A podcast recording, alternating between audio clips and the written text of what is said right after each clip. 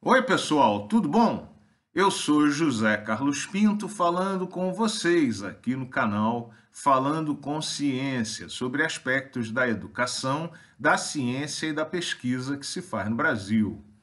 Eu tive a oportunidade de participar na última quinta-feira, 6 de outubro de 2022, de uma interessante mesa redonda sobre a carreira docente universitária. Durante as discussões, um tema ocupou o papel central, que é a sobrecarga a que boa parte dos docentes universitários está sujeita nesse momento. Essa sobrecarga de trabalho deriva de vários fatores, como, por exemplo, a corrida produtivista, que impõe a cada ano um número maior de metas e indicadores a serem perseguidos e atingidos por cada um dos docentes da sobrecarga administrativa, tendo em vista que é muito grande o número de cargos de representação e executivos que devem ser ocupados exclusivamente por professores, da sobrecarga burocrática por causa dos complexos processos de tramitação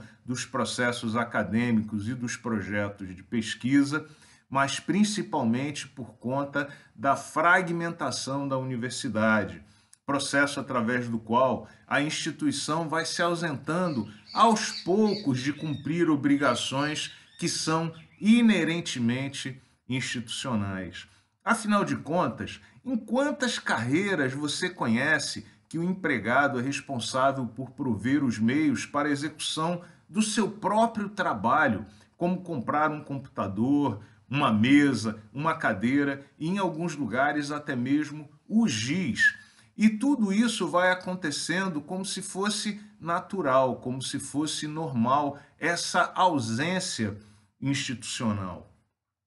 A fragmentação da universidade e a sobrecarga do trabalho docente, elas andam juntas e se originam ambas nesse processo de transferência paulatina de obrigações da instituição para o indivíduo, para os coordenadores de projetos, por conta dos recursos tornados disponíveis para a pesquisa. Durante esse processo, a instituição vai se enfraquecendo e empoderando os coordenadores de projeto, que, no entanto, não estão envolvidos com a totalidade da instituição e assim acabam se transformando nos verdadeiros agentes de execução orçamentária da universidade, sem compromisso com a instituição como um todo. Por outro lado, esses coordenadores empoderados pelos projetos, eles não recebem a infraestrutura administrativa e de pessoal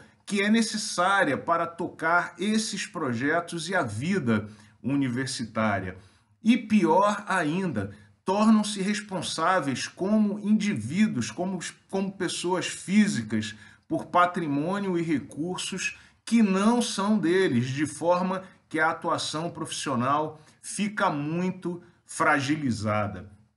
Essa é certamente uma estrutura completamente disfuncional, que vai fazendo com que o professor universitário se transforme aos poucos em um microempreendedor individual, cuja principal atividade se transforma, na verdade, em captar recursos e captar pessoal para que seja possível executar as atividades prometidas às agências de fomento e às instituições que apoiam a pesquisa.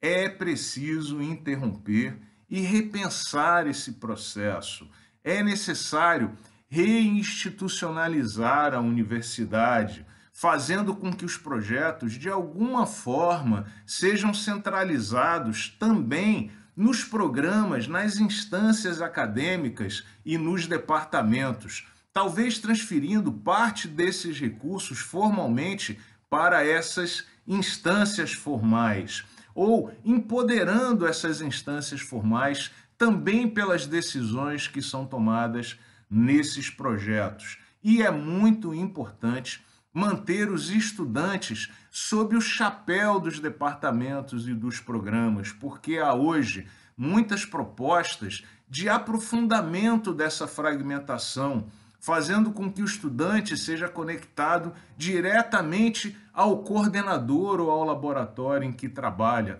rompendo dessa forma com o vínculo acadêmico que o estudante tem com a instituição. De novo, é preciso interromper e repensar esse processo para que a universidade não seja simplesmente um amontoado disfuncional de laboratórios, mas sim um todo orgânico, com projeto acadêmico consistente e que possa ser executado em benefício do estudante. Um grande abraço e até o próximo vídeo.